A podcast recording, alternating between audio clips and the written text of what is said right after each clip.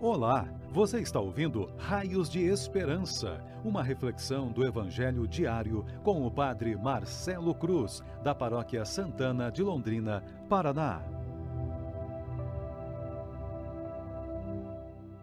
Estimados irmãos e irmãs, hoje, terça-feira, vamos ouvir e refletir sobre o Evangelho de Mateus, capítulo 18, versículos de 21 a 35. O Senhor esteja convosco, Ele está no meio de nós. Proclamação do Evangelho de Jesus Cristo segundo Mateus. Glória a vós, Senhor. Naquele tempo, Pedro aproximou-se de Jesus e perguntou: Senhor, quantas vezes devo perdoar se meu irmão pecar contra mim? Até sete vezes? Jesus respondeu: Não te digo até sete vezes, mas até setenta vezes sete, porque o reino dos céus é como um rei que resolveu acertar as contas com os seus empregados. Quando começou o acerto, trouxeram-lhe um que lhe devia uma enorme fortuna. Como o empregado não tivesse com que pagar, o patrão mandou que fosse vendido como escravo, junto com a mulher e os filhos e tudo o que possuía, para que pagasse a dívida. O empregado, porém, caiu aos pés do patrão e, prostrado, suplicava: Dá-me um prazo e eu te pagarei tudo. Diante disso, o patrão teve compaixão, soltou o empregado e perdoou-lhe a dívida. Ao sair dali, aquele empregado encontrou um dos seus companheiros que lhe devia apenas cem moedas. Ele o agarrou e começou a sufocá-lo, dizendo: Paga o que me deves. O companheiro, caindo aos seus pés, suplicava: Dá-me um prazo e eu te pagarei. Mas o empregado não quis saber disto Saiu e mandou jogá-lo na prisão até que pagasse o que devia. Vendo o que de havia acontecido, os outros empregados ficaram muito tristes. Procuraram o patrão e lhe contaram tudo. Então o patrão mandou chamá-lo e lhe disse: Empregado perverso, eu te perdoei toda a tua dívida, porque tu me suplicaste. Não devias tu também ter compaixão do teu companheiro, como eu tive compaixão de ti? O patrão indignou-se e mandou entregar aquele empregado aos torturadores, até que pagasse toda a sua dívida. É assim que o meu Pai que está nos céus fará convosco, se cada um não perdoar de coração ao seu irmão palavra da salvação. Glória a vós, Senhor. Estimados irmãos e irmãs, existem momentos em nossas vidas que a nossa memória não acompanha os nossos atos. Somos indiferentes à graça que temos recebido.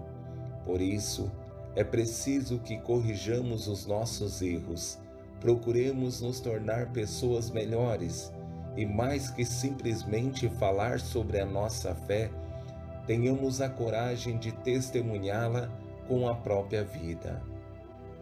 Nesse evangelho que ouvimos, percebemos que a motivação para essa parábola é uma pergunta de Pedro acompanhada de uma resposta franca de Jesus: Senhor, quantas vezes devo perdoar se meu irmão pecar contra mim? Até sete vezes? Jesus respondeu: Não te digo até sete vezes, mas até setenta vezes sete. Enquanto Pedro tem a intenção de criar barreiras e estabelecer limites para o perdão, Jesus tem a intenção de criar pontes para as relações saudáveis que certamente podem dar sentido à vida daquele que pede perdão e também ao que perdoa. Esse rei representa a figura de Deus, que é justo e ao mesmo tempo misericordioso. Sabe perdoar, mas não compactua com o mal. Todo gesto de perdão e misericórdia tem como objetivo promover uma experiência de conversão. Por esse motivo, com esse primeiro caso, em que chama um empregado que lhe deve uma enorme fortuna, procura fazer justiça, tendo em vista que ele não tem condições de pagar. Como o empregado não tivesse com que pagar, o patrão mandou que fosse vendido ao, como escravo, junto com a sua mulher e os filhos e tudo o que possuía, para que pagasse a dívida. Mas, diante do gesto de humildade do empregado, que se colocou de joelhos aos pés do rei, pedindo um prazo para realizar o pagamento, o rei, da mesma forma que Deus age conosco, toma uma atitude inesperada.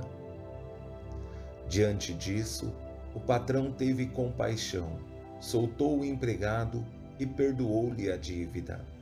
Deus sempre nos surpreende, não porque merecemos, mas porque precisamos, sabe de nossa fraqueza humana e que facilmente nos distanciamos do seu amor, mas nos dá a oportunidade de voltar ao caminho certo.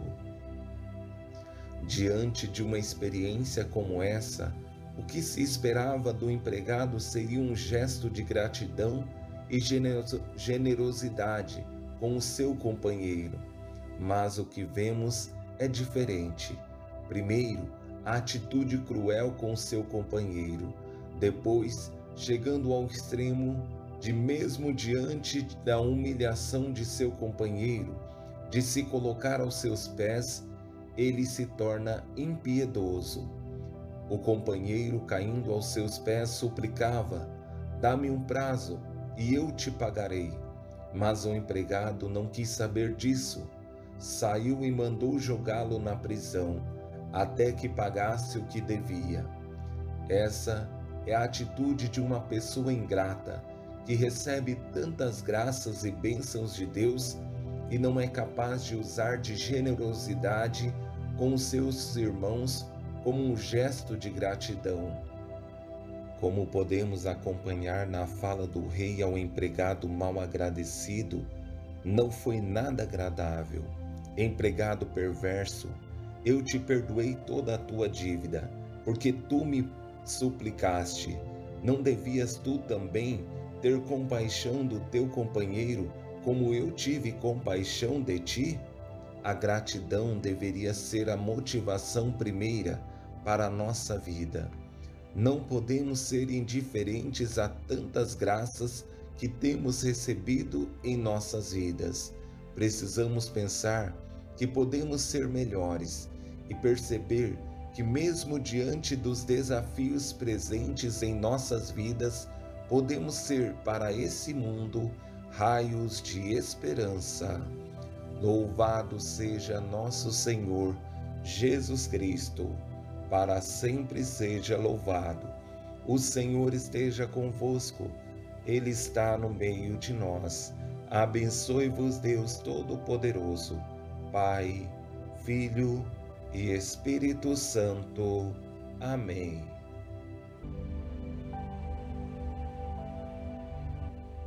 Você ouviu o Raios de Esperança uma reflexão do Evangelho diário com o Padre Marcelo Cruz, da Paróquia Santana de Londrina, Paraná.